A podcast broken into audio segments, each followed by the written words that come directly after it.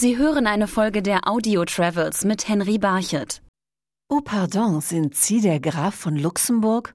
Oh pardon, sind Sie der große Mann von Welt? 1968 schrieben Fred Weyrich und Henry Meyer das Lied Oh pardon, sind Sie der Graf von Luxemburg.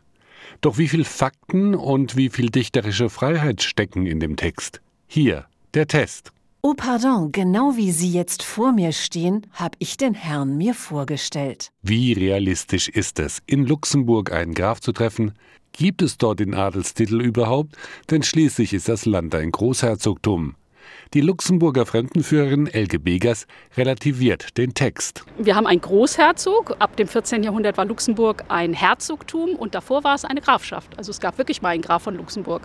Aber das war eben im Mittelalter. Und wie steht es mit der geografischen Genauigkeit? Da fuhr ich in die Eifel, in jenes kleine Land, und fragte voller Zweifel den ersten, den ich fand. Mit dem Begriff klein liegen die Autoren schon mal richtig. Denn Luxemburg gehört zu den kleinen Ländern in Europa. Rund 100 Kilometer ist die weiteste Entfernung von Nord nach Süd. Aber kommt man über die Eifel in jenes kleine Land? Die Antwort hat Elke Begers. Im Luxemburger Norden haben wir ja die Ardennen und die sind in Deutschland, werden die Eifel genannt. Das ist Teil des rheinischen Schiefergebirges, also im weitesten Sinne ja. Aber eben nicht hier in der Stadt Luxemburg, sondern eben im Norden des Landes, da wo die Ardennen sind. Im Text kommt es dann auch noch zu zahlreichen Begegnungen mit Luxemburgern. Oh pardon, sind Sie der Graf von Luxemburg? Oh pardon, sind Sie der große Mann von Welt?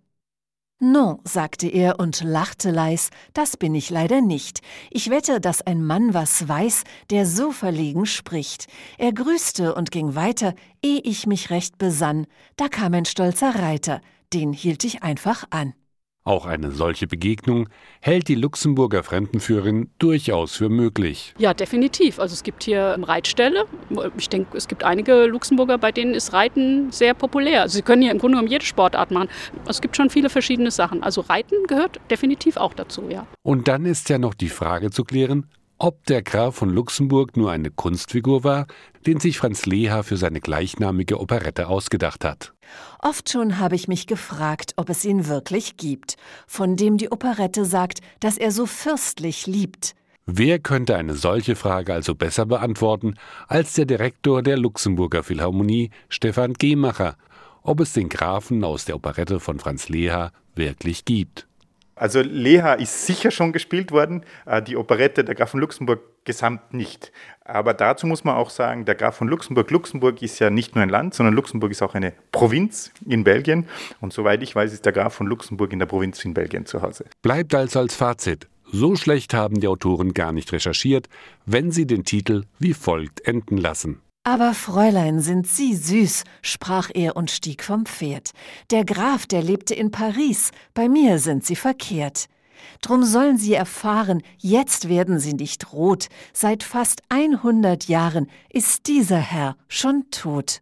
Sie hörten eine Folge der Audio Travels mit Henry Barchet.